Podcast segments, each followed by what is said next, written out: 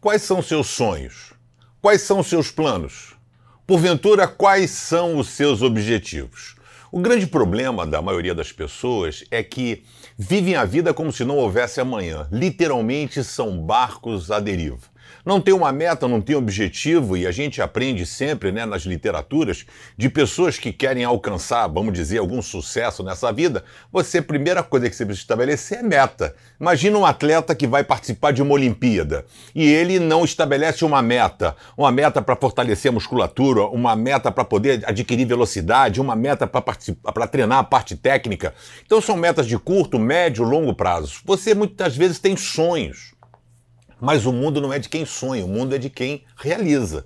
É quem torna o sonho realidade. E nessa confusão a gente fica perdidaço. A gente às vezes estabelece a meta, esquece, a gente deixa de sonhar, a gente acaba jogando, literalmente, como a gente fala, chutando o pau da barraca. Mas eu quero dizer para você que você pode estar perdido, você pode não ter meta ou ter objetivo, mas Deus tem.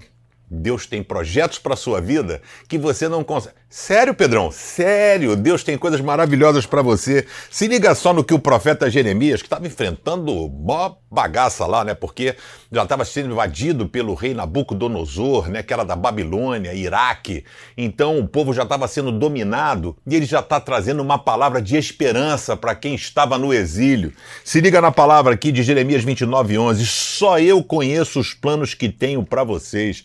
Vocês não têm nem ideia do que eu estou programando. E ele fala são planos de paz e planos de prosperidade, né? E não de desgraça para o seu futuro, né? E não é desgraça e um futuro cheio de esperança. E para ficar bem claro, sou eu, o Senhor, quem está falando.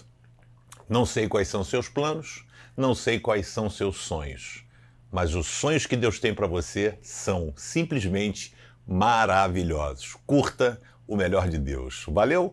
Dá um joinha no canal aí, curte o canal Pense e compartilhe com seus amigos.